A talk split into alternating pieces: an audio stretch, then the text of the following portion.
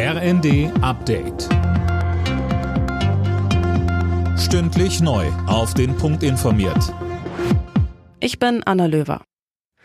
Die tödliche Autofahrt in Berlin in eine Menschenmenge war offenbar eine Amoktat, so hat es Berlins Innensenatorin Spranger bei Twitter genannt. Sie schrieb am Abend, nach neuesten Informationen stellt sich das Geschehen als eine Amoktat eines psychisch beeinträchtigten Menschen dar.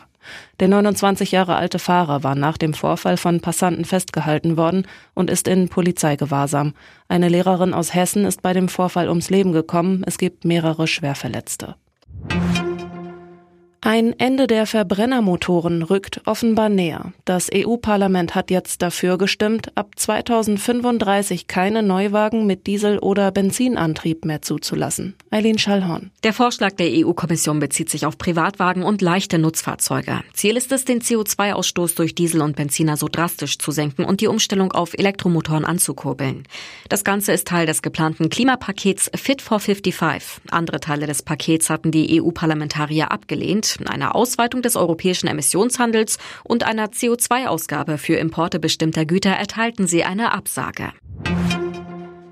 Bund und Länder sollen sich rechtzeitig und umfassend auf mögliche neue Corona-Wellen im Herbst und Winter vorbereiten. Das fordert der Corona-Expertenrat der Bundesregierung.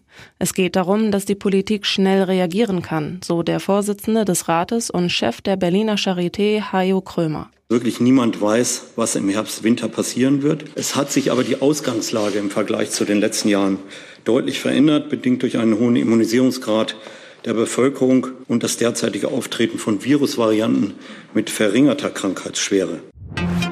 Kohle ist weiterhin der Energieträger Nummer eins, wenn es um die Stromerzeugung in Deutschland geht. Mit 31,5 Prozent hatte Kohle im ersten Quartal den größten Anteil, gefolgt von Windkraft mit gut 30 Prozent.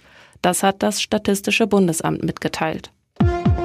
Alle Nachrichten auf rnd.de